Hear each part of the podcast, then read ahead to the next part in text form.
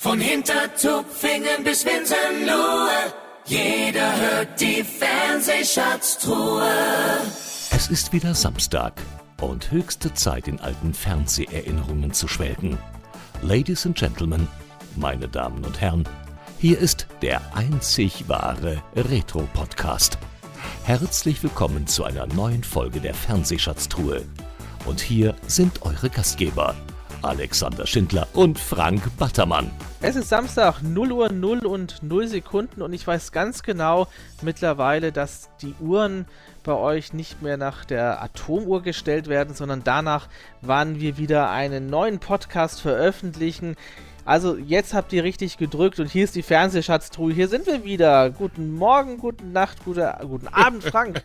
Jetzt ist er völlig größenwahnsinnig geworden, der Herr Schindler. Ja, genau. Ihr stellt die Uhr nach unserem Podcast ähm, und sitzt da wahrscheinlich jetzt um Mitternacht und wartet schon seit Minuten und zählt den Countdown. Wow. Ja, aber wenn was sicher ist, dann das. Das um 0 Uhr 0 ähm, die nächste Folge ansteht. Heut, heute ist ein bisschen was anders als sonst. Ja, Wir haben ja in der Regel ähm, prominente Gäste, die wir ähm, entweder zu einem Thema oder eben zum, zum Leben selbst eben befragen. Mhm. Wir erinnern uns an Harry Weinfurt, da haben wir uns ja hauptsächlich über der Preis ist heiß ausgetauscht oder Frederik Meissner mit dem Glücksrad. Ähm, auch heute geht es wieder ein bisschen back to the roots, denn heute haben wir uns ein Thema rausgesucht. Ähm, da ist es nicht mehr so einfach, einen Protagonisten einfach zu finden. Das ist leider so. Ja? Ähm, es geht heute, wir möchten heute ein bisschen ähm, uns beschäftigen mit dem Pumuckel. Und da wollte ich mal dich fragen, Frank. Ähm, also ich bin ja Süddeutscher, das, das weiß man ja mittlerweile. Okay. Ähm, aber, ja. Ähm, und der Pumuckel ist ja äh, eine urbayerische äh, Produktion, wenn man so macht aus Minga und äh, wie, wie ist der Pumuckl bei euch im Norden eigentlich angesiedelt gewesen? Ja, der lief ja auch durchaus in der ARD im Hauptprogramm und somit äh, war der natürlich auch Bestandteil meiner Kindheit. Ähm, und äh, ich fand das immer toll. Also mich hat auch gar nicht gestört, wenn ich den Bayerhammer manchmal in seinem Dialekt nicht richtig verstanden habe oder so, wenn er dann mit Nachbarn oder anderen Protagonisten so ein bisschen geflucht hat. Kein Problem, Pumuckl war für mich immer zu verstehen und er ist einer meiner Kindheitshelden, das muss ich mal ganz eindeutig sagen. Für mich war es immer so, also äh, Gustl Bayerhammer, also für mich war Meister Eder, den, den gab es nur als Meister Eder. Das war für mich ganz komisch, dass ich den mal später noch ja, mal in Filmen oder anderen Serien mal als in einer anderen Rolle gesehen habe, weil ich dachte, der wäre halt wirklich Schreiner. Also ich fand, er hat es so überzeugend gemacht, ähm, dass ich mir gar nicht vorstellen konnte, dass der keine Schreinereiausbildung hat. Mhm. Also äh, das, ganz, ganz, ganz interessant. Das also, stimmt. Äh, Wobei ein Charakterdarsteller in der Hinsicht. Also äh, ich könnte mir nicht vorstellen, wer das anders hätte machen können. Das stimmt. Wobei allerdings Pumuckl und auch Meister Eder davor ja durchaus schon bekannt waren regional, denn es gab äh, den Pumuckl die Geschichten ja schon im Radio, im BR in den, ich glaube, 60er Jahren schon. Und äh, bevor es dann ins Fernsehen kam, dann gab es übrigens einen allerersten Langfilm, der sich zwar geschichtlich an die erste Folge orientiert, inhaltlich, aber mit anderen Schauspielern besetzt wurde, nämlich unter anderem mit Helga Feddersen in diesem Pilotfilm. Der wurde auch erst vor einigen Jahren erstmals wieder gezeigt. Und ähm, ja, und, und das Schöne ist ja auch, oder naja, wir werden sehen, ob es schön ist, aber es ist ja eine Neuauflage in Planung, äh, die ja äh, nächstes Jahr äh, zumindest erstmal im Streamingdienst äh, bei RTL erscheinen soll und dann später auch linear im Fernsehen. Ähm, ja, wir wissen ja, wir sind mitten im Retro-Trend und wir werden sehen, ob das äh, ob sich diese Geschichten am Original orientieren oder man uns versucht, diesen Pumuckel der neumodisch daherkommen zu lassen. So, und Jetzt geht's los. Heute sprechen wir über den Pumuckl und ich verrate jetzt noch nicht, wer dazu unser Gast ist. Das hört ihr gleich. Heute in der Fernsehschatztruhe der Pumuckl. Wenn auch ihr einen Gästevorschlag habt, dann schickt ihn uns an mail at fernsehschatztruhe.de. Meister Ida und sein Pumuckl ist eine deutsche Kinderreihe von Alice Kaut. Sie handelt vom kindlichen Kobold Pumuckel, der für den Münchner Schreinermeister Franz Eder nach dem sogenannten Koboldgesetz sichtbar wurde, weil er versehentlich an Meister Eders Holzleimtopf kleben geblieben war und fortan bei ihm bleiben muss. Die Reihe erschien zunächst Anfang der 60er Jahre als Hörspiel im Radio, später als Bücher und schließlich ab 1982 zunächst als Kinofilm, anschließend als Fernsehserie. Pumuckl wurde als Trickfigur in die reale Filmumgebung eingebaut und gesprochen von Hans Klarin. Der Schreinermeister Franz Eder wurde gespielt von Gustl Bayerhammer. Mitte der 90er Jahre wurde ein neuer Spielfilm Pumuckel und der blaue Klabauter veröffentlicht, in dem Gustl Bayerhammer nochmal kurz vor seinem Tod in die Rolle des Meister Eder schlüpfte, jedoch nur einen kurzen Auftritt hatte. Die Figur des Pumuckel taucht bis heute immer wieder auf, bis 2007 als Fernsehsendung Pumuckel TV, als Fernsehserie Pumuckels Abenteuer sowie in zwei Musicals. Heute in der Fernsehschatztruhe der Pumuckel. So, und jetzt haben wir ein kleines Problem, denn ihr wisst ja, normalerweise laden wir dann immer den prominenten Gast ein oder einen Schauspieler oder den Pumuckel. Und das ist in unserem Fall natürlich nicht möglich, weil leider Gustl Bayerhammer ähm, schon vor einigen Jahren von uns gegangen ist, Hans Klarin auch. Und wir haben uns aber gedacht, Gustl Bayerhammer wäre in diesem Jahr 100 Jahre geworden. Und das nehmen wir zum Anlass, heute nochmal über den Pumuckel zu sprechen. Und dann habe ich mir doch gedacht, da kenne ich doch noch jemanden ähm, wie soll ich sagen, wir kennen uns von früher. Ich habe eine tolle Kolumne, die hieß damals Meisenscheiße, für ihn geschrieben. Ähm, ähm, auf, dem, äh, auf dem Portal tvkult.com. Das hat damals mördermäßig Spaß gemacht und ich dachte mir, er kennt sich doch am besten aus mit dem Pumuckl und auch mit Gustl Bayerhammer. Sebastian Kubert, hallo. Hallo, ich bin's leider nur. Ist, ja, was nur. Ähm, ich bin eben drauf gekommen, weil ich weiß, dass ich eigentlich kein, dass sich du mit dem Pumuckl so befasst hast, noch mit Brüssel Bayerhammer, so wie ich zum Beispiel mit Verstehen Sie Spaß. Das ist ja mein Steckenpferd und mhm. ich, ich kenne niemanden, der so viel weiß über, über den Pumuckl wie du. Bevor es aber losgeht, ähm, fragen wir immer gerne in der Fernsehschatztruhe über die persönlichen, ganz persönlichen ersten Fernseherinnerungen. Wie ging das bei dir los? Wie hast du das Fernsehen, das Medium Fernsehen für dich entdeckt? Puh, also ich bin Jahrgang äh, 1984 und ich erinnere mich, äh, wir hatten sechs Sender damals. Du bist ein Jahr jünger als ich dann. Ja, also mein, meine Mutter erzählt, dass ich mit zwei Jahren auch schon A-Team geguckt habe, was daran liegt, dass ich einen drei Jahre älteren Bruder habe. Deswegen habe ich äh, für meinen Jahrgang sogar ein bisschen früher angefangen, wahrscheinlich als andere. Also bei meinem Bruder haben sie noch drauf geguckt, dass er jetzt nicht so Fernsehen guckt, wenn er noch ganz klein ist. Bei mir war es dann wurscht. Und dann habe ich halt schon ganz viel mitgekriegt. Also, wie gesagt, Jahrgang 84 und äh, bei den sechs Sendern war auch DDR 1 zum Beispiel dabei, obwohl wir aus Franken sind, also Bayern. Ähm, und, nee, nee, das äh, ist schon Franken. Das ist dann schon okay. Ja, ja, aber äh, Freistaat Bayern, also Wo in Bayern kommst du her? sind wir. Ähm, in Schweinfurt geboren und ah, in Haßfurt ah. groß geworden. Ja, ich komme aus Winsbach mittlerweile. Ah ja, siehst du mal, die Welt ist klein. Ja, das ist irre. Ich habe gedacht, du wärst Münchner. Nee, ich bin dann später erst nach München ge gezogen, aber wir hatten halt immer so ein bisschen München-Bezug. Mein Vater war Polizist und hat in, Pol in München auch gearbeitet eine Zeit lang. Und, äh, und da habe ich halt in Franken auch DDR 1 geguckt, das Kinderprogramm. Mach mit, mach, nach, mach's, mach mit, mach's nach, mach's besser. Oder Brummkreis ließ eine Sendung. Und äh, ja, und was lief da alles so? Äh, Spaß am Dienstag habe ich geguckt oh, als ja. Kind. Und, und vor allem, das merke ich heute, ich habe ja selbst zwei Kinder inzwischen. Äh, heute wird, wenn die Kinder äh, Fernsehen gucken, ganz genau geguckt, was man guckt und es wird dann auf die Kinder ausgelegt. In den 80ern war es halt so, da haben die Eltern Fernsehen geguckt und da wurde nicht geguckt, was die Kinder wollen oder so. Und da hat man halt vieles mitgekriegt vom Erwachsenenprogramm. Und ja. da habe ich, äh, hab ich auch Verstehen Sie Spaß als Kind geguckt und Donnerlippchen haben meine Eltern erzählt, habe ich mitgeguckt und ich kann mich ganz dunkel an Schwarzwaldklinik erinnern und so. Äh, und Hals über Kopf war, war, eine super Serie, die ich geguckt habe als Kind. Und da gibt es so viele Erinnerungsfetzen. Schreck, wo Schreck das Kind ist. Ja, genau. Er hat es nur versteckt. Mit Isabel Varell.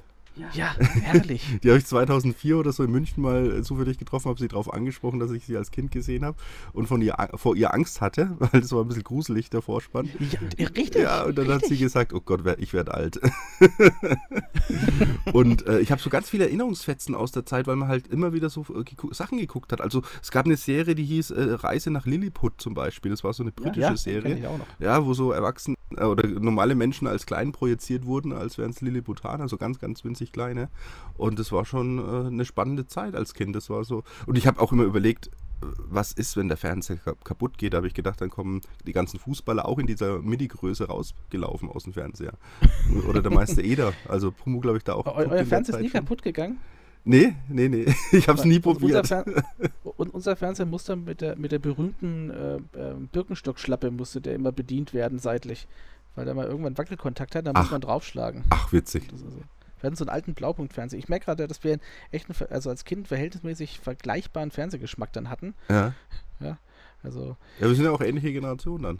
Und äh, ich weiß ja, auch noch, also das stelle stell ich auch mal fest, also äh, auch bei unseren anderen Gästen, ähm, die so ähm, älteren Jahrgangs sind, dass dann ganz, ganz viel, also wir stellen ja jedem die Frage. Und dann hast du dann zum Beispiel Werner Schulze-Erdl und Frederik Meissner, die sind so halbwegs gleich halt, ne? Und die erzählen dann ähm, vom, vom Denver-Clan und Dallas zum Beispiel. Ja, genau. Oder, oder, oder Fury. Ja. Das ist so ein, so ein kollektives, äh, gemeinsames äh, Erinnern dann sozusagen, auch wenn man nichts miteinander zu tun hatte. Das Fernsehprogramm war dann ähnlich in der Zeit jeweils. Ja, es gab, es, es, und jetzt versuche ich mal die Brücke zu schlagen zu unserem heutigen Thema. Ähm, es gab ja auch damals gar nichts, also es gab keine Kindersender, so wie heute, Ja. oder YouTube logischerweise. Es gab die Kinderstunde und unter anderem lief da dann eben auch dann mal dann Meister Eder und sein Pumuckel. Aha. Und jetzt würde mich mal bei dir interessieren, äh, wie kam das bei dir überhaupt, diese, diese Liebe auch jetzt im Nachhinein, in, im, professionellen Sinne, sich mit dem Pumuckel zu beschäftigen? Wie ging es da bei dir los? Ja, also ich habe es als Kind natürlich geguckt und ich weiß noch, mein Vater hat es auf Video aufgenommen und äh, in, in einer bestimmten Phase hat er dann äh, na, immer abwechselnd auf ein Videoband Pumuckel aufgenommen und dann wieder Lucky Luke und dann wieder Pumuckel und dann wieder Lucky Luke. Und wenn ich es dann auf Video geguckt habe, war alles beide schön, aber äh, nach einer Weile wollte ich dann nur, nur Pumuckl immer gucken und dann musste er Lucky Luke immer vorspulen. Und, äh, und das hat mich als Kind schon immer total mitgenommen, die Serie, weil die halt so diese Gemütlichkeit und Ruhe ausstrahlt, äh, also eine gewisse Faszination. Und äh, das, das ging durch meine ganze Kindheit durch. Und äh, es gibt ja diese traurige Doppelfolge, wo der Pumuckl rausgeschmissen wird, der große Krach und der große Krach und seine Mhm. Folgen. Und das äh, ist ja so eine Schockfolge für viele. Also das, ich, ich habe ja auch zehn Jahre lang Stadtführungen in München gemacht. Inzwischen machen es andere für mich und habe dann die Drehorte von Pumuckl gezeigt. Da habe ich mich mit vielen Leuten unterhalten im Laufe der Zeit. Und da haben auch viele Leute erzählt, dass sie diese Folge meiden, weil das war halt ein Schockerlebnis in ihrer Kindheit. Und das war bei- bei mir ähnlich. Und äh, ich weiß, dass als ich dann Pumuckl eine Zeit lang nicht mehr geguckt habe, ich irgendwann von dieser Folge geträumt habe sogar, weil die mich so nachhaltig mitgenommen hat, ähm, weil ich so traurig war. Und weil halt diese, diese heile Welt, Pumuckl und Meister Eder, weil es halt so ein inniges Verhältnis war, da war das halt ein krasser Bruch, diese eine Folge. Ja. Das ist, das ist so ein bisschen ähm, wie, wie auch bei Lindenstraße, wo die erste Scheidung mal kam, dann Mhm, quasi. ja. Also, ja, das ist, man, man erwartet es nicht. Ähm, du hast gerade gesagt, dass du die, die Drehorte besucht hast und dass du Drehortführungen machst. Da kommen wir gleich nochmal so ein bisschen drauf. Hast du das als Kind dir dann auch schon immer so ein bisschen, so, so, wie ich halt eben verstehen, so Spaß angeguckt und gleich immer so ein bisschen bei dir, wie machen die denn das? Oder war das für dich schon immer noch so ein, eine Geschichte, ein Märchen? Also was, was für dich als Kind real ist, was da gerade passiert. Ja, also für mich war es in erster Linie natürlich ein Märchen oder eine Geschichte eben, äh, die, die ich halt einfach äh, konsumiert und genossen habe. Ähm, irgendwann kam halt dann äh, die Frage auf oder halt, äh, dass man sich das wirklich vor Augen äh, geführt hat, dass der Pumuckl eben nicht echt ist und dann hat man halt schon geguckt, wie, wie wird das gemacht mit den Tricks und äh, das, also wenn halt Hans Klarin irgendwo mal im Fernsehen war, dann hieß es immer, das ist der, der den Pumuckl spricht. Und das hat man sich dann auch irgendwann vor Augen geführt, dass das eben Ja, ja. dieser Mann ist, der, der diese Figur spricht. Aber weiter hinterfragt habe ich es nicht. Ich habe halt die äh, Geschichten genossen sozusagen. Also ich habe es äh, äh, geguckt und habe sehr gemocht und bin da immer sehr eingetaucht, weil dieser Witz und äh, die, die, die, die, die, diese Lockerheit in, in, in den Geschichten, das, das hat mich schon immer, also es, es hat einfach was. Und äh, das hatte ich äh, bei den Videos mit dem Paddy auch schon öfter, dass wir das Thema hatten, äh, dass bei Pumuckl auch die schönsten Geschichten die sind, die in der Werkstatt spielen. Das ist genauso wie bei, bei Löwenzahn. Da ist es am schönsten, wenn er einfach an seinem Bauwagen ist. Diese Alltagsgeschichten. Also wenn der Pumuckl mit Meister Eder irgendwo in den Bergen rumhüpft, war das dann gar nicht mehr so interessant, weil halt äh, das, der gemütliche Alltag das war, das, was einen irgendwie interessiert und mitgenommen hat. Und äh, später kam dann irgendwann die Frage auf, weil ich habe dann so mit elf, zwölf Jahren Pumuckl nicht mehr geguckt, weil man sich gesagt hat, das ist was für Kinder, ich bin jetzt groß, das gucke ich jetzt nicht mehr. Außerdem lief es auch nicht mehr zu so attraktiven Zeiten, das lief dann eben zu Pumuckl TV und das war dann immer früh morgens um, um acht oder neun. Und ich habe halt am Wochenende als Schüler auch schon immer bis mittags geschlafen. Also das habe ich im Leben dann nicht mehr mit, mitgekriegt. Und, und dann habe ich dann äh, eher Sitcoms geguckt und dann irgendwann mit 16 äh, mit einer Freundin habe ich dann äh, aus Spaß einfach mal Pumuckl wieder eingelegt, die Videokassetten. Und da haben wir beide riesigen Spaß dran gehabt und da habe ich das halt für mich wieder entdeckt und habe dann mich gefragt, das war so im Jahr, so im Jahr 2002, äh, 2001 ungefähr, äh, wo ist denn diese Werkstatt? Oder gibt es die oder ist das Kulisse oder was ist da der Hintergrund? Und da hatte ich dann auch schon Internet, aber es gab keine Informationen dazu. Und da- hat mich halt das Fieber dann gepackt, mehr rauszukriegen. 2001 warst du so 17, 18, bist du gerade so auf die Volljährigkeit genau. zugegangen. Genau. War das aber ja, auch nicht ganz so das, ähm, das, das normale Thema für in dem Alter, oder? Nö. Äh, obwohl ich, ich habe es äh, die ein, zwei, drei Jahre vorher schon sehr krachen lassen. Ich war da in der, in der Punk-Szene und äh, böse Onkels und so, bin dann auf irgendwelchen Konzerten rumgetingelt und war nachts am Hauptbahnhof in irgendwelchen Großstädten gelegen, bis der Zug wieder kam. Und da hat es mich dann wieder zu, zurückgeführt in, äh, in die frühere Welt. Frühere Welt. Also, du möchtest behaupten, Pumuckel hat dich wieder auf den Boden der Tatsachen gebracht. Auch, auch Pumuckel. Also ich habe in der Zeit auch angefangen, dann auch wieder die Hansi Graus-Filme zu gucken oder die, die, die Hallervorden-Filme. Und äh, so ein Nostalgiker war ich halt schon immer. Und äh, in der Zeit okay. äh, ging das halt los, dass ich das äh, dass ich wieder in, äh, oder dass ich wieder diese Themen angepackt habe. Und Pumuckl war halt da besonders spannend, weil halt diese Werkstatt, das ist ja so ein, so ein Synonym für Gemütlichkeit. Also wenn man diese Werkstatt sieht, äh, das ist einfach was Positives. Das habe ich auch von so vielen Leuten äh, schon immer gesagt bekommen, dass, äh, dass das halt eine ganz besondere Kulisse ist. Und da war halt eben der, Reiz dann da zu erfahren, gibt es das oder ist es Kulisse oder ist es... Es gab halt Gerüchte, dass es abgerissen wurde, was ja leider der Fall ist. Und da wollte ja. ich halt dann einfach mal äh, mehr erfahren. Und das ist dann halt auch so ein Mythos. Dadurch, dass es eben abgerissen ist, gibt es halt dieses Gebäude nicht mehr. Und ja, und da wollte ich halt dann gucken, was ist noch da und was kann man noch greifen sozusagen. Und dann habe ich auch andere Drehorte gesucht. Und was, also die Werkstatt selber, also die Kulisse oder das Haus, in, in, äh, in dem die Werkstatt angesiedelt war, da eingebaut war, gibt es also komplett nicht mehr. Also es ist nichts mehr übrig geblieben von der Werkstatt. Also das Vorderhaus gibt es noch, aber die Werkstatt und halt diese Wohnung oben drüber, das ist alles abgerissen. Dieser, Hin das so dieser Hinterhof. Dieser Hinterhof, ja. Äh, das war Ostern 85 ungefähr. Weißt, weißt du, warum das, das äh, abgerissen worden ist? Ja, weil es halt äh, total baufällig war und halt heruntergekommen und verschimmelt. Also äh, das war halt äh, so, dass halt sogar die Räume innen äh, an den Wänden voller Sch Schimmelpilzteppichen waren. Und da, da hat dann, ich habe den Regisseur mal gefragt, äh, weil in der Küche vom Meister Eder, die hat im Laufe der Serie äh, drei, vier verschiedene Farben an der Wand. Und das war halt einfach so, da, der Schimmel ist immer wieder durchgebrochen, da haben sie wieder drüber gestrichen, damit der Schimmel wieder unsichtbar wird. Und das war halt richtig eklig und äh, es sollte auf jeden Fall abgerissen werden, da sollte halt dann auch ein Neubauprojekt äh, hin. Äh, Denkmalschutz äh, war ein Antrag gestellt, der Bayerhammer selbst hat sich auch dafür eingesetzt, dass das stehen bleibt, aber da war leider nichts mehr zu machen. Und äh, ja, es gibt ja noch eine ganz witzige Geschichte, äh, warum die Werkstatt noch mal ein bisschen länger stehen geblieben ist. Ich weiß nicht, ob ich die vielleicht gleich erzählen soll. Ja, äh, bitte. Weil die haben ja eine, äh, also die haben ja zwei Staffeln gedreht. Genau. Die erste Staffel 79, 80, die zweite Staffel 84, 85. Und das war halt ein Mammutprojekt. Das war sehr teuer. Und das war dann Co-Produktion mit Ungarn. Und der Bayerische Rundfunk hat es äh, federführend geleitet. Und äh, Infrafilm war die Produktionsfirma. Der Chef von Infrafilm. Ein, ein, Moment, also Un Ungarn, weil da, glaube ich, diese ganzen Trickfilme, also der Pumuckl genau. in, gemacht worden diese, ist. Diese, ne? diese Trickfilmstudios, wo sie dann per Hand alles gezeichnet haben. Und, äh, ja. und ja, Infrafilm hat es halt äh, gemacht als Produktionsfirma und Manfred Koritowski hieß der Chef von Infrafilm. So, die haben die erste Staffel äh, alles organisiert und finanziert und es war halt sehr teuer. Und dann haben sie das alles gedreht und äh, fertig gemacht. Und kurz bevor es fertig war, hat der Koritowski äh, beim Bayerischen Rundfunk angefragt und hat gemeint, können wir gleich eine zweite Staffel planen, weil wir sind jetzt im Flow drin, da können wir gleich weitermachen.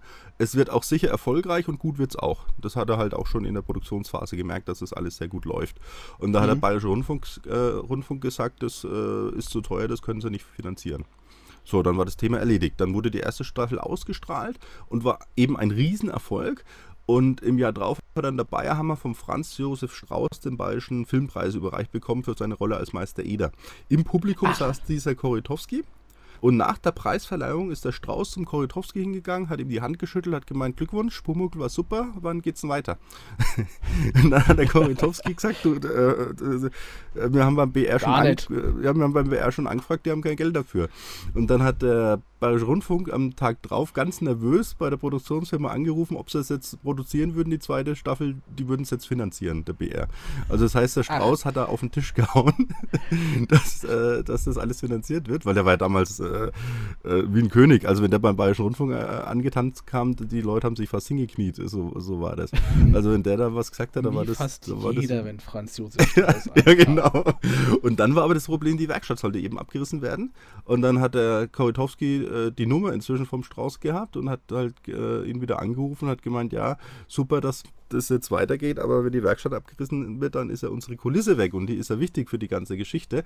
Und da hat äh, und äh, diese, diesen, die, das Grundstück und die Werkstatt gehörte damals der Bayerischen Versicherungskammer. Und der mhm. Franz Hose Strauß war da im Vorstand gehockt und hat dann zum Korotowski gesagt, ja, ich werde mal ein gutes Wort für Sie einlegen, dass die Werkstatt noch ein bisschen stehen bleibt. Das heißt, der Strauß hat dann ein zweites Mal nochmal auf den Tisch gehauen äh, und hat dafür gesorgt, dass die Werkstatt noch ein, zwei Jahre länger stehen bleibt, damit wir da Pumuckl noch drehen konnten. Und äh, die, das Filmteam wollte eigentlich noch mehr Zeit haben, und, äh, aber die haben total viel Zeitdruck äh, dann gekriegt von der Versicherungskammer, weil die halt selbst auch wiederum Schiss, Schiss hatten, dass halt dieser Denkmalschutz durchkommt und so und dass sie es dann doch nicht abreißen dürfen. Und dann haben die geguckt, dass die schnell fertig drehen, damit sie es halt dann abreißen können. Ja, schade eigentlich, ne? Das ist dann, das, was er dann vielleicht ist es jetzt nur für uns so. Ja, also ich. Was ich, was ich, was ich ganz oft feststelle, ist, ähm, dass, wenn, wenn ich mit Prominenten über ihre Arbeiten spreche, dann ist es einfach nur ein Job. Einfach ja. nur zum Dienst gegangen. Ja, also, ja. Äh, weiß ich, Glücksrad oder sowas oder Preis. Das heißt, man geht halt dann doch einfach nur zum Dienst und es ist sehr anstrengend. Ähm, für uns als, als Fans oder als Zuschauer, da ist irgendwie nochmal eine ganz andere Bindung da, habe ich so oft das Gefühl. Ja, natürlich, ja. Liegt ja in der Natur der Sache. Was passiert wäre, hätten sie eine dritte Staffel machen wollen. Wie bitte? Nicht, nicht auszudenken, was Ach. passiert wäre, wenn sie eine dritte Staffel hätten ja, machen wollen. Ja, ja, die haben ja im Grunde weitergedreht, aber halt die, die haben die Geschichte ganz, ganz komplett umgebaut. Dann mit Pumuckls Abenteuer war das ja dann. Aber weißt du, ob es ne, Überlegungen gab, mal zu sagen, dass Meister Eder halt einfach in eine neue Werkstatt umzieht? Nee, also für, äh, für einen Regisseur war das Thema durch. Der war ja wichtig, äh, der Uli König war das. Ähm, für Bayerhammer war das Thema dann eigentlich auch durch, weil er halt auch gesagt hat, er will halt auch mal was anderes machen, nicht nur der Meister Eder sein. Da hat er dann weißblaue Geschichten gemacht. Und ich vergleiche das immer in der Zeit, in den 80er Jahren, äh, war ja der große Konkurrent von Bayerhammer, der Walter Sedelmeier, der äh, Polizeiinspektion 1 gemacht hat und so, ja genau. Und, äh, und da ist natürlich die Überlegung, das war ja die beste Zeit von Bayerhammer, äh, was mache ich? Mache ich jetzt äh, eine Kinderserie oder mache ich irgendwas anderes? Und äh, Pumuckl war ja äh, ein sehr großes Projekt, wo viel Zeit reingeflossen ist. und das hätte ja auch irgendwie floppen können und dann hätte einige Jahre für Pumuckl hergegeben und dann wäre das gar nicht so der Kracher geworden, was ja zum Glück anders äh, war dann. Aber Sedelmeier hat in der Zeit, wo der Meister, äh, wo der Meister Eder, sage ich schon, der äh, Bayerhammer hauptsächlich Pumuckl gemacht hat, hat er sechs, sieben, acht äh, verschiedene Serien gemacht, jeweils die Hauptrolle mit teilweise mehreren Staffeln. Und da hat der Bayerhammer relativ wenig in die, diesem Zeitraum gemacht, aber hauptsächlich Pumuckl dann eben. Und da war, äh, hat er dann auch gedacht, ich möchte jetzt auch mal meine Energie auch mal wieder in ein anderes Projekt stecken und dann ist er eben zu Weißblaue Geschichten gegangen.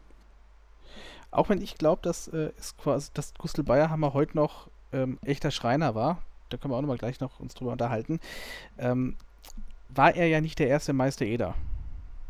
Das, das musste ich jetzt auch erst in der Recherche erfahren, dass es quasi im Hörspiel erstmal ganz anders losging. Wie, wie ging das denn los mit, mit dem Pumuckl als Hörspiel? Ja, was viele nicht wissen, ist, dass er eben die Geschichte mit dem Hörspiel begann. Also es war jetzt kein Buch zuerst, weil meistens sind es ja Bücher. Also Hotzenplotz, Pippi Langstrumpf, genau. äh, The Sams, das sind ja meistens erstmal Bücher. Bei Pumuckl war es halt eine Hörspielreihe vom Bayerischen Rundfunk, hat die Alice Kaut geschrieben und die hat beim BR vorher schon eine andere Kinderreihe gehabt, die war fertig. Und dann ähm, äh, hat die äh, ein Jahr lang eine Schreibblockade gehabt. Und es hieß immer, ja, hast nicht mal eine neue Idee, ob wir nicht eine neue Reihe starten können.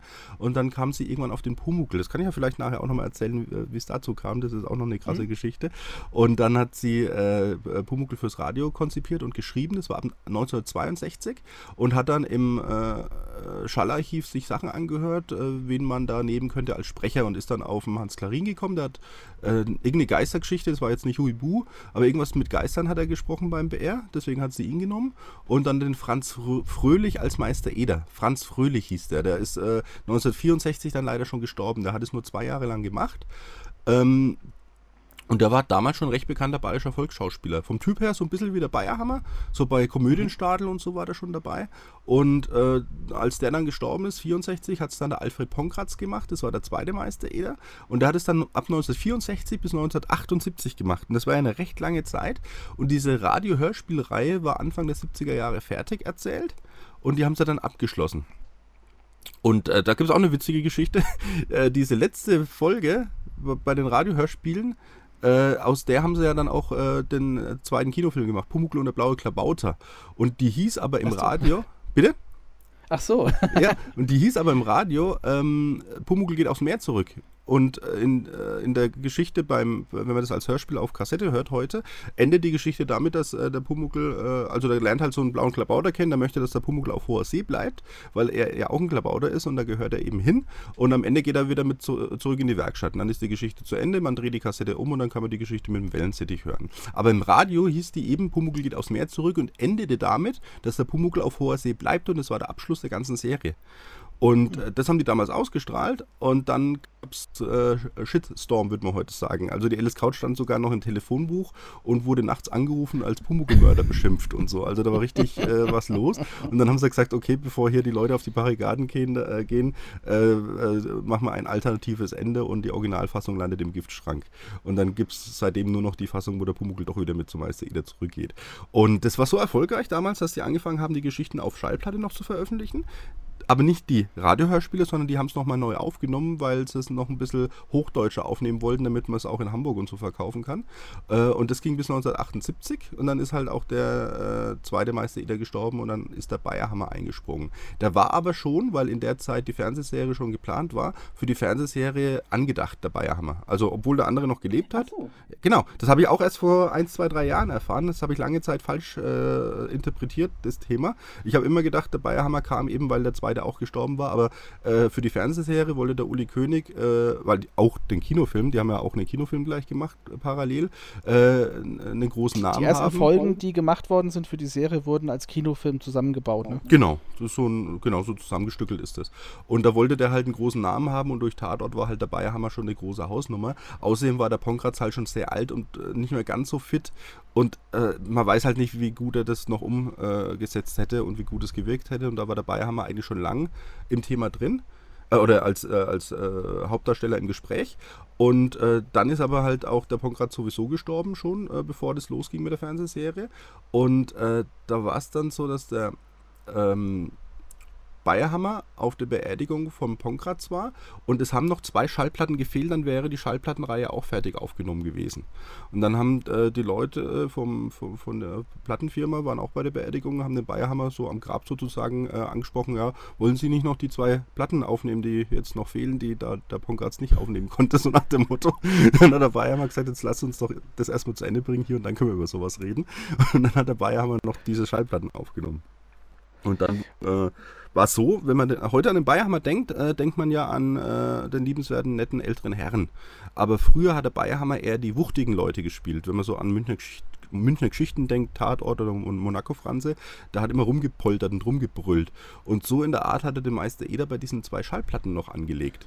Und das hat sich dann der Regisseur angehört von der Fernsehserie, bevor es dann zum Drehen äh, ging und hat dann sich mit Bayerhammer zusammengesetzt und hat gemeint, also so wie du den Meister Eder bei den Hörspielen angelegt hast, können wir es in der Fernsehserie nicht machen, weil Punkt 1, Pumuckl ist eine Kinderserie und wenn die Kinder Angst kriegen vor Meister Eder, können wir das gleich vergessen.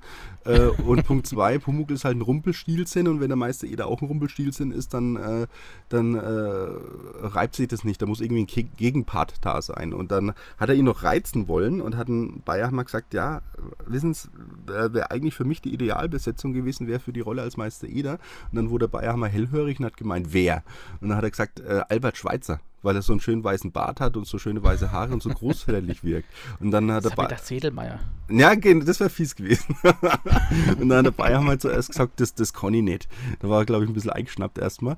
Und dann kam die Frau, die die Maske gemacht hat, und dann haben sie seine Haare, die damals noch recht dunkel waren, äh, mit Zinkweiß eingegraut damit er ein bisschen großväterlicher wirkt. Und dann hat er sich dann auf die Rolle eingelassen und hat auch versucht, die schön ruhig und gemütlich zu konzipieren und das hat er dann auch wunderbar umsetzen können.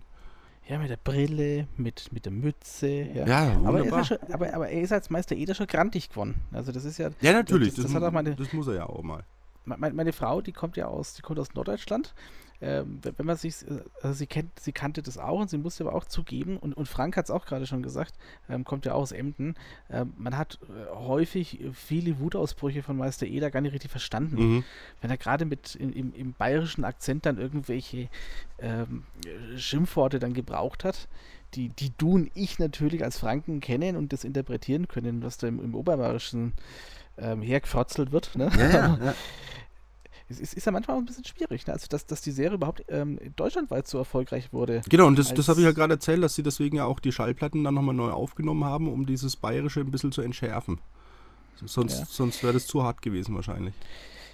Crystal Bayerhammer, wie gesagt, war für mich der, äh, der, der Schreinermeister schlechthin und als Kind war ich sehr erschrocken, als ich dann ihn mal in einer anderen Rolle gesehen habe und gedacht habe, okay, ich dachte, der wäre Schreiner. Ne? Also der, der kannte es nur, weil er das auch wirklich so gut verkörpert hat und auch ähm, die ein oder anderen, er hat ja mit dem Pumuckl auch teilweise was gebaut und da, da dachte ich mir schon, da merkst du doch, dass da auch ein bisschen Fachwissen da ist. Ne? Der hat es ja. ja schon irgendwie äh, richtig gut verkörpert. Ähm, Gustl Bayerhammer, du, äh, du hast dich mit Gustl Bayerhammer nicht nur im Rahmen des Pumuckls beschäftigt, sondern auch anderweitig.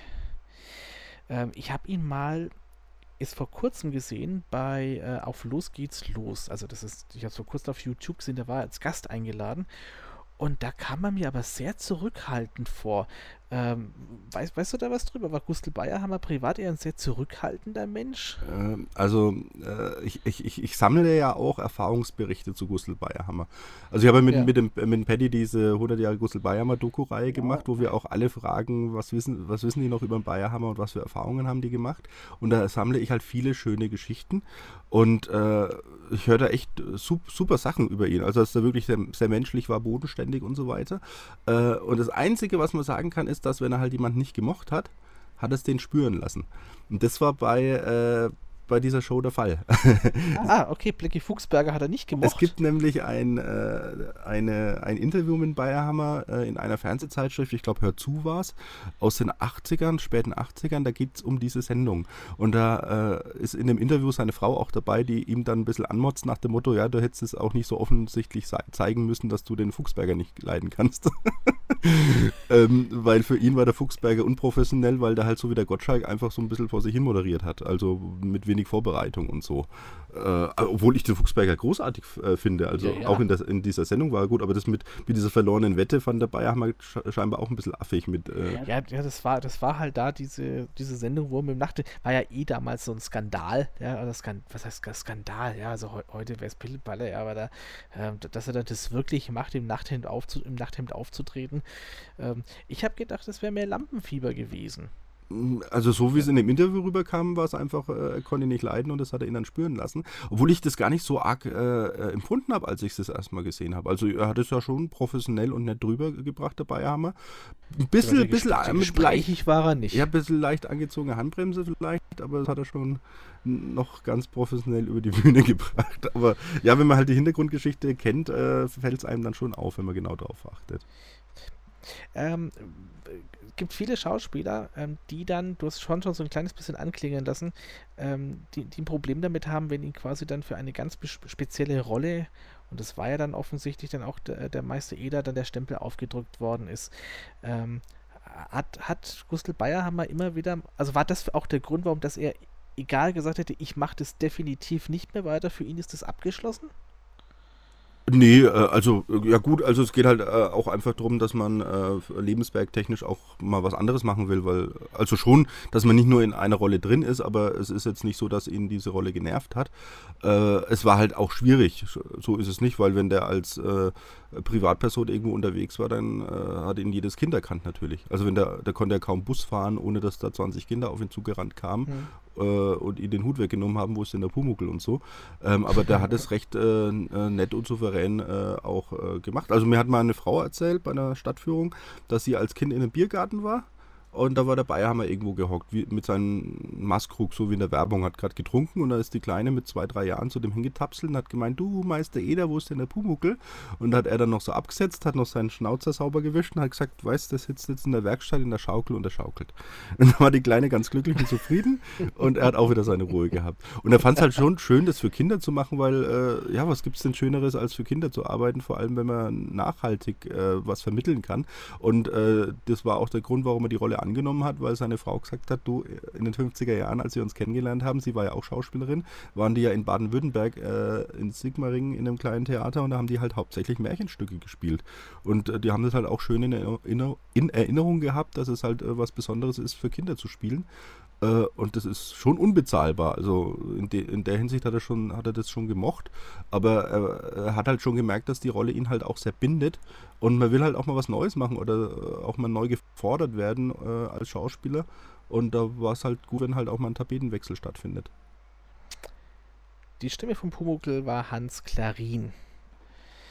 Und ähm, du hast ja eben schon gesagt, dass er von Anfang an den Pumuckl hat spielen können. Weißt du, wie man auf Hans Klarin kam? Er war ja damals schon ähm, als, als Schauspieler tätig für viele Kinderfilme, auch bei, bei den Pippi Langstrumpf-Filmen war er schon mit dabei. Mhm. Äh, weiß man, wie, wie man eben, was wirklich nur einfach im Schallarchiv nachgehört und dann hat man Hans Klarin dann gehört? Also so hat es Alice Kauder erzählt. Sie ist ins Schallarchiv gegangen und hat sich verschiedene Bände angehört und da war was mit Klarin als Geist oder irgendwie sowas. Wie gesagt, das war nicht Huibu, soweit ich weiß. Und hat sich dann für ihn entschieden. Kann auch sein, dass irgendeine Redakteurin ihn schon im Kopf hatte und das dann auch vorgeschlagen hat. Er hat ja dann irgendwann mal aufhören müssen, glaube ich, weil er ja dann, weil das ja wirklich zu anstrengend war mit der Stimme. Aber er hat doch, glaube ich, sogar für Pumuckl TV immer noch dann die. die, die genau, in den 90ern hat er es noch durchgehend gesprochen. Und im neuen Jahrtausend, so, ich weiß nicht wann, das war 2002 oder so, äh, hatte der irgendeine äh, Operation gehabt. Ich glaube an den Stimmbändern sogar, da wollten sie ihn irgendwelche Bläschen runterkratzen. Keine Ahnung, wie, was das genau war. Ich kenne mich da nicht so aus. Und dann hat er noch äh, so einen Krankenhauskeim gekriegt und das war alles ganz schwierig und die, äh, die Stimmbänder waren dann so richtig kaputt. Das hörte man auch bei Hui, Huibu dann mit dem, also den Bully Herbig-Film. Ne? Ja, und dann haben die Ärzte ihm verboten, den Pumuckel zu sprechen. Und es äh, gab halt dann noch diesen letzten Kinofilm Pumuckel und sein Zirkusabenteuer, wo dann der Hans Klarin in die Rolle des neuen Meister Eders geschlüpft ist. Äh, aber das ist ein Cousin vom eigentlichen Meister Eder gewesen dann in der Geschichte. Und da äh, durfte er den Pumuckel aber dann nicht mehr sprechen. Und da hat dann Kai Taschner den Pumuckl gesprochen. Das Witzige ist, der Klarin war aber ähm, als Coach sozusagen daneben gehockt, um den Taschner ein bisschen Tipps zu geben. Und es gibt eine Szene bei Pumuckl und sein Zirkusabenteuer, äh, wo der Pumuckl dann mal äh, äh, lacht. So, so, ja. wie, so, im Hintergrund, wie so ein Geist, als der halt schon ein bisschen spukt. Und da hört man dann, das ist der Klarin gerade. Also da hat sich dann der Klarin äh, kurz vors Mikro gehockt und hat dann den Pumuckl-Lacher rausgelassen, weil es hat ihn vielleicht dann doch gereizt. Ja. Ja, äh, ja, oder der andere hat es nicht hingekriegt, ne? Vielleicht, vielleicht. So weil ich, äh, charakteristisch gewesen. Ja, weil Klarin ist halt un, un, unschlagbar, was die Stimme angeht äh, vom Pumuckel. Weil er, der hat es halt auch so gut gemacht, selbst wenn man wusste, dass es der Klarin ist. Äh, das hat einen so verzaubert. Äh, das war ein eigener Charakter einfach, diese Stimme. Das war einfach der Pumuckel. Und der äh, Kai Taschner hat es auch relativ gut gemacht. Also ich bin ja sehr kritisch, was sowas angeht, weil ich bin ja auch mit Benjamin, Benjamin Blümchen groß geworden und tue mir sehr schwer mit seiner neuen Stimme. Ähm, ja. der hört sich heute eher an wie ein alter Mann als äh, wie ein, wie ein Elefant. Äh, also Edgar Ott hat halt so viel Energie drin gehabt, die fehlt halt heute einfach, finde ich. Obwohl der neue Sprecher auch ein guter Sprecher ist, so ist es ja nicht. Und der Kai Taschner, der hat es gut hingekriegt, aber er wirkt hyperaktiv. Also diese ruhigen Parts kriegt oder hat er nicht hingekriegt, äh, weil wenn der Pumuckl vor sich äh, hingejammert hat oder so dieses Selbstmitleidige hatte, ja. das hat der Klarin so perfekt hinge äh, hingekriegt, aber Clarin, äh, der Taschner, der musste halt immer schreien, wenn er die Stimme versucht hat aufzulegen. Und dann hat er das Ruhige halt einfach nicht um umsetzen können. Hm. Du hast vorhin erzählt, es gibt noch eine Geschichte, wie denn äh, Edith Scout zur grafischen Figur des Pumuckls kam. Ne, zur Werkstatt wollte ich erzählen, aber es mit der Grafik kann ich auch noch erzählen. ähm, Beides gut. Ja, genau, weil es war ja erstmal ein äh, Radiohörspiel. Genau. Und da gibt es ja keine Optik. Und äh, es war dann so erfolgreich, dass sie halt dann auch Bücher rausgebracht haben und eben auch die Schallplatten und da brauchten die halt dann einen, einen optischen Pumuckel. Und da hat die Alice Scout äh, dann, äh, weil ihre Tochter, die war dann, äh, ich glaube, in der Akademie der Bildenden Künste oder sowas in München und da gab es halt noch viele höhere Klassen, die halt schon äh, sehr weit fortgeschritten waren äh, mit ihrer Kunst. Und da hat dann bei den höheren Klassen die Alice Scout äh, da so einen Wettbewerb ausgeschrieben, wer den Pumuckl zeichnen äh, oder für sie zeichnet nach ihren Vorstellungen und es am besten hinkriegt, darf halt den Pumuckl illustrieren in Zukunft. Und das hat halt die Barbara von Jonsson dann gewonnen und die hat dann über zehn Jahre lang diese ganzen äh, Pumuckl-Cover, Bücher, Schallplatten gezeichnet und illustriert und hat es wunderbar gemacht, ist aber dann ausgestiegen als die Serie losging. Und das hat dann der Schwiegersohn von der Alice Scout weitergeführt. Brian Bucknall hieß er. Der hat dann äh, den Pumuckl weitergezeichnet? Genau, für die äh, Merchandise-Sachen und Bücher und so. Für die Fernsehserie war es ja dieses Studio in Ungarn. Das war, äh, ähm, na, jetzt kommen schon die ersten Lücken auf fällt mir jetzt nicht ein ungarischer Name, äh, der das halt äh, auch hervorragend gemacht hat, weil die, äh, die Illustration in der ersten Staffel finde ich mit am besten eigentlich. Ähm, Werkstatt wolltest du noch erzählen und dann ähm, habe ich noch, dann habe ich noch in Erinnerung, ähm, dass es dann mal noch einen eine, eine Parallelfigur zum Pumuckel dann gab. Da kommen wir gleich noch dazu, ähm, zum, zum Abschluss. Werkstatt fand ich immer so, irgendwann kommst du ja mal drauf, wenn du dir die Sendung anschaust, wo die Fäden dann lang gehen, ne? wenn sich dann irgendwas bewegt. Ne? Wie war das für dich? Hast du dann mal die ersten Fäden entdeckt hast, die dann Besen stehen oder, oder weil, weil so, eine, so eine Ladung Latten oder sowas umfallen haben lassen? Ja, äh, war, war, interessant, es zu sehen. Vor allem das Witzige ist, weil es ja in der allerersten Szene überhaupt, wo der Pumuckel hier diese Pfeile wegschleppt, in der ersten Folge, da sieht man die Fäden. Und sonst relativ selten. Also ich muss es nochmal betonen, dass man die wirklich selten sieht bei Pumuckel, weil die das wirklich sehr gut umgesetzt haben. Wenn ich da denke, äh, so 50er Jahre Märchenfilme, da, das sind, sind ja richtige Stricke, die man da sieht, wenn da irgendwas durch die Gegend fliegt. Äh, hier Tischlein deck dich, äh, deck, ja, deck genau. dich oder sowas. Aber bei Pumuckel haben die es echt relativ gut gemacht. Also das hat, wir haben ja auch bei dieser Doku mit dem Paddy, mit dem damaligen Tricktechniker gesprochen und er hat gemeint, es waren Wolframfäden. Die waren halt so klein. Also der, der, der Regisseur hat es auch mal erklärt, ich bin da technisch ja nicht so drin, die sind scheinbar. Das ist das, was man in Glühbirnen hat. Ja, und die sind irgendwie noch dünner als ein Pixel, irgendwie sowas in der Art. Also sehr dünn auf jeden Fall und dass es halt dann kaum sichtbar ist. Und man, ich kenne wirklich nur zwei äh, Sequenzen, wo man diese Fäden wirklich sehen kann. Deswegen ist es schon sehr gut umgesetzt und mich hat es jetzt nicht geschockt damals, weil mir war jetzt dann in der Phase, wo, wo mir das klar wurde, war mir ja schon bekannt, dass das eben alles gezeichnet ist und dass es Tricktechnik ist. Und da war das halt einfach spannend, äh, das dann zu beobachten. Ich kenne noch Hachipu. Ja, und äh, Hachipu ist auch mit, mit äh, Ulrich König, der übrigens auch ja mit dem Spaßvogel von Verstehen Sie Ja, genau, genau. Hat. Sehr gut, sehr gut. Da, da, da, kreuzen sich schon wieder unsere Wege ja. quasi. der hat den Spaßvogel, glaube ich, auch gesprochen. Und, und, und auch gemalt, bin mir jetzt nicht sicher. Ja, er hat es malen lassen. Aber er hat, äh, er hat eine Hörspielreihe aus dem Spaßvogel auch gemacht, was er selbst konzipiert hat damals. Genau, genau. Und ähm, und er hat auch den Hachipu. Ja, und, und ich bringe ja die, ich, ja ich bring ja die Hachipu-CDs seit zehn Jahren äh, neu raus. Also vorher gab es ja die nur aus den 80er Jahren auf Kassette. Und da habe ich mit dem Uli König den Deal, dass ich die CDs rausbringe. Und ich darf auch den Spaßvogel rausbringen, aber mit Hachipu bin ich halt noch lange nicht fertig, deswegen bin ich zum Spaßvogel noch nicht gekommen. aber ich habe, ähm, ich kenne Hachipu als Kinofilm oder als Spielfilm, mhm. also Fernsehfilm. Und ähm, da ist ja schon die Ähnlichkeit zu Pumukel da. Ja, ja. Jetzt bin ich mir aber nicht sicher, ist er vor oder danach gekommen? Schon danach, ne? Danach. Also das äh, war halt so, dass der äh, König die äh, Pumukel-Sachen gemacht hat. Das waren ja eben diese zwei Staffeln, der erste Kinofilm. Und es gab noch so Kurzspots, die sie vor der Werbung gezeigt haben äh, in den frühen 80er Jahren. So ähnlich wie die Meinzelmännchen. Aber war auch mit Bayerhammer und äh, Real und Zeichentrick. Und, äh, und dann hat, war Pumukel eben zu Ende und äh, der König hat, war halt einfach fit. Also da hat er auch den Spaßvogel dann auch schon gemacht, wusste, wie das alles funktioniert und äh, hat die Idee gehabt, da selbst was in der Richtung zu machen mit Real- und Tricktechnik. Und hat eben bei einem Pumuckl-Skript mal gelesen gehabt, dass der Pumuckl niesen muss und Hatschipu gesagt hat. Dann hat er gedacht, das ist, das ist mein Name. Und dann hat er, äh, und dann hat er noch äh, gedreht äh, mit dem Bayerhammer eine Serie, Franz, äh, Franz Xaver Brunnmeier hieß die. Äh, oh, die kenne ich. Das war zwischen den beiden Pumuckl-Staffeln und da haben sie in einer Scheune gedreht, die halt sehr schön herausgearbeitet war. Äh, äh, sehr massiv gebaut war und schön so das Holz schön geschmückt war und so. Und da hat er sich gedacht, da müsste man auch mal was drehen. Und dann hat er eben gedacht, Hachipu, Scheune Ach, und äh, ja, genau. irgendwelche äh, Geisteswesen, ähnlich wie Pumuckl. Dann kam er eben auf diese Hachipu-Idee, hat diesen Kinofilm gemacht und ich habe in alten Zeitschriften gelesen, die hatten damals auch den Plan gehabt, eine Serie dann anschließend zu machen, aber so weit kam es dann nicht mehr. Die haben den Kinofilm gemacht und die Hörspielreihe. Es wird an einer Neuauflage, glaube ich, gearbeitet von Pumuckl. Die wird gerade gedreht. Heute haben sie, glaube ich, wieder gedreht. Ich habe da so ein paar Infos gekriegt. Heute äh, wird, glaube ich, die Folge gedreht, wo, wo die Werkstatt wiederentdeckt wird. Ah, okay. Was hältst du davon? Muss man sowas machen? Das kennen wir auch mittlerweile von Biene Meier und von anderen äh, Kinderserien. Ist es, also ich habe da auch oft mit, mit Freunden drüber mhm. diskutiert muss man immer alles neu auflegen. Also ich finde es äh, interessant, wie die äh, Reaktionen halt sind, weil die meisten sagen halt, oh, das wird ja nicht wie das alte und so. Äh, ich bin da relativ entspannt, also wenn's, also es ist eine Marktgeschichte, wenn der Markt das hergibt und also dann kann man das ja neu auflegen und wenn es einem nicht gefällt, dann muss man es ja nicht gucken, dann kann man das alte immer noch gucken. Und die Neuauflagen. Du freust dich drauf, ne?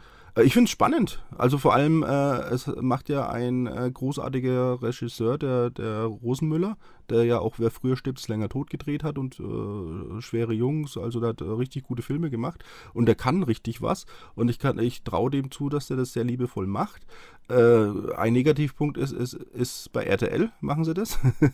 da, da habe ich ja nicht so ein gutes Feeling, aber wenn der Rosmüller das macht, und das sind auch die, also die Ilse Neubauer, die die äh, Hausmeisterin spielt, ist scheinbar dabei. Äh, also es gibt da hier so, so eine Webseite mit äh, Filminfos, äh, Crew United, und da sind schon ein paar Namen aufgelistet. Und da sind auch ein paar alte Hasen dabei aus der alten Serie. Also und äh, die bauen auch auf der alten Serie auf inhaltlich, dass das halt äh, weiter gesponnen wird, dass die Werkstatt eben verlassen ist scheinbar und dass halt ein neuer Meister Eder kommt. Und ich finde es äh, spannend. Also, äh, wie gesagt, wenn es nicht, nicht gut wird, dann, dann muss man es ja nicht gucken.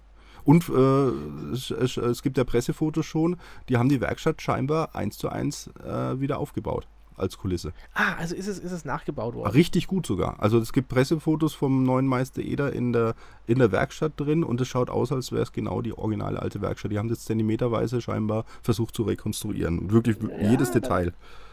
Wirkt vielversprechend.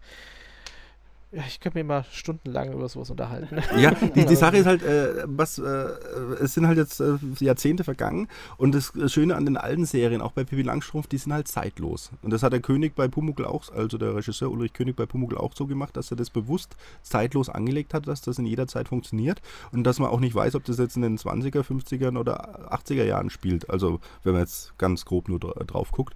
Und äh, die, die, Gefahr heute ist halt, man macht es heute nicht mehr so zeitlos. Da ist äh, viel Zeit Zeitgeist dann oft mit drin. Und das, da sehe ich eine große Gefahr, dass das halt viel kaputt macht. Ja, das, das mag sein. Also es gibt nicht viele auch Shows oder auch Serien, wo ich jetzt so das Gefühl habe, da blieb so viel auch in den, in, in den Köpfen hängen bei den, bei den Zuschauern. Und ich finde, Pumuckl gehört aber eindeutig dazu. Da, da gibt es da gibt's keinen, der nicht irgendwie eine Szene kennt. Wenn, und und wenn es nur ist, der Herr Ederer. Ja. ja das, sind, das sind so, so, so Schlagworte, die gibt es. Ja. Oder, auch meine Frau sagt heute noch, wir haben es mal gesehen, ähm, äh, du bist der Daifi.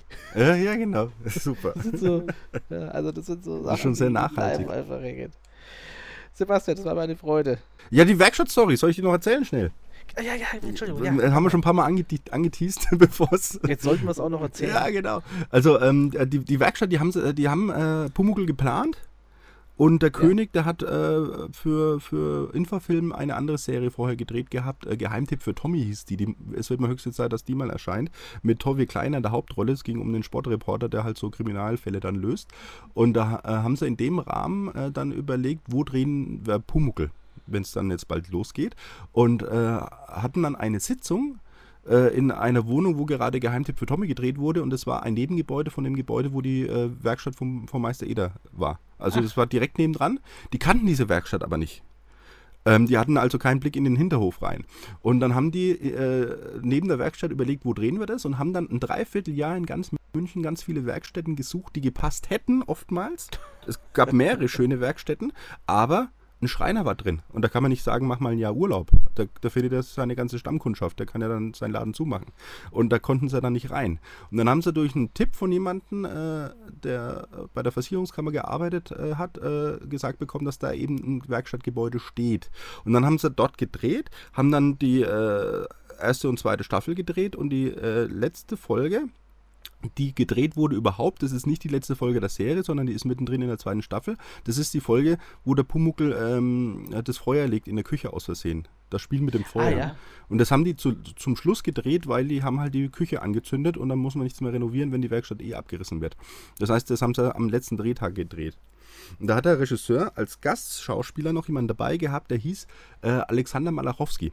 Das war ein äh, Hörspielregisseur. Der hat ganz viele Hörspiele gemacht beim Bayerischen Rundfunk, war aber auch Schauspieler. Und da hat sich der äh, König gedacht, der war auch bei den allerersten Pumuckl-Hörspielen schon dabei als Regisseur und Sprecher. Das wäre doch ganz nett, ihn in der letzten Fernsehfolge nochmal in einer Rolle als Polizist dabei zu haben. Und da hat er den äh, Malachowski erklären wollen, wo diese Werkstatt steht, damit er weiß, wo er hinfahren muss beim Drehtag. Und da hat er ihn angerufen, hat der Malachowski äh, zum König gesagt, du, Das brauchst du mir nicht zu erzählen. Wo die Werkstatt ist, das weiß ich schon seit 25 Jahren. Das war 1985, kurz bevor die Werkstatt abgerissen wurde. 25 Jahre vorher war 1960. Und da hat der Regisseur gestutzt und hat gemeint, warum weißt du das schon seit 25 Jahren? Und da hat der Malachowski erzählt, dass er 25 Jahre vorher an der Wiedmeierstraße entlang gelaufen ist. Das ist die Straße, wo die Werkstatt dann auch im Hinterhof steht. Und äh, da war eine Kollegin dabei vom Bayerischen Rundfunk. Und die haben diese Werkstatt gesehen. Und da war damals noch ein echter Schreiner drin. Der war bis 1961, 62 drin und ist dann raus. Und dann hat er diese Werkstatt gesehen mit äh, dem Schreiner drin. Es hat schon ein bisschen gedämmert und drinnen war Licht an, so wie in der Serie auch. Und da mhm. hat er drin rumgewerkelt. Und hat er sich gedacht, Mensch, da müsste mal irgendwas spielen mit einem äh, Außerirdischen und einen Schreiner, irgendwie sowas. Und mit dieser Grundidee, da kam schon die Idee. Mit dieser Grundidee ist er im BR zu Alice Cowden gegangen, hat ihr das erzählt und daraus hat sie den Pumuckel entwickelt und die Werkstatt war vergessen danach, weil es war ja ein Hörspiel. Ach. Und dann war Pumuckl 20 Jahre lang ein Riesenerfolg. Dann haben die in Dreivierteljahr Werkstätten in ganz München gesucht, sind durch Zufall auf diese Werkstatt gekommen. Und am letzten Drehtag, bevor die Werkstatt abgerissen wurde, ich kriege schon wieder eine Gänsehaut, wenn ich es erzähle, hat der Regisseur von dem Typen erzählt bekommen, dass da überhaupt erst der Funke zur Idee zu Pumuckl entstanden ist. Ich hoffe, ihr habt es verstanden, weil es ist ein bisschen kompliziert, aber ich finde, es ja. ist so eine krasse Story. Und äh, ja, und dann wurde die Werkstatt abgerissen und das macht den Mythos der Werkstatt erst recht aus, finde ich, wenn man weiß, dass da die, die, die Grundidee 1960 zu Pumuckl überhaupt erst entstanden ist. Aber siehst du, und schon, und schon wieder kreuzt sich da was bei uns zwei. Ja. Denn äh, äh, un unsere Wege haben sich auch durch Zufall noch, äh, also unabhängig mehrfach gekreuzt, hat beim Vorgespräch, warum mhm. muss ich näher drauf eingehen. Ja? also die, das Schicksal wollte, dass wir uns heute nochmal drüber unterhalten. Ja, ja. Also, es war mir ein Fest. Vielen, Vielen Dank, Dank, für die Einladung. Ja, danke. So, genug gequatscht für heute. Denn nun geht es aus dem Retrokosmos wieder zurück in die Gegenwart. Aber die Fernsehschatztruhe kehrt zurück. Selbe Stelle, selbe Welle. Die Fernsehschatztruhe. Zu hören auf allen gängigen Podcast-Portalen wie Amazon Music, Audio Now Spotify und Apple Music. Alle Folgen immer griffbereit auf unserem YouTube-Channel und auf unserer Homepage www.fernsehschatztruhe.de. Bis bald. Von Hintertupfingen bis Winsenlohe, jeder hört die Fernsehschatztruhe.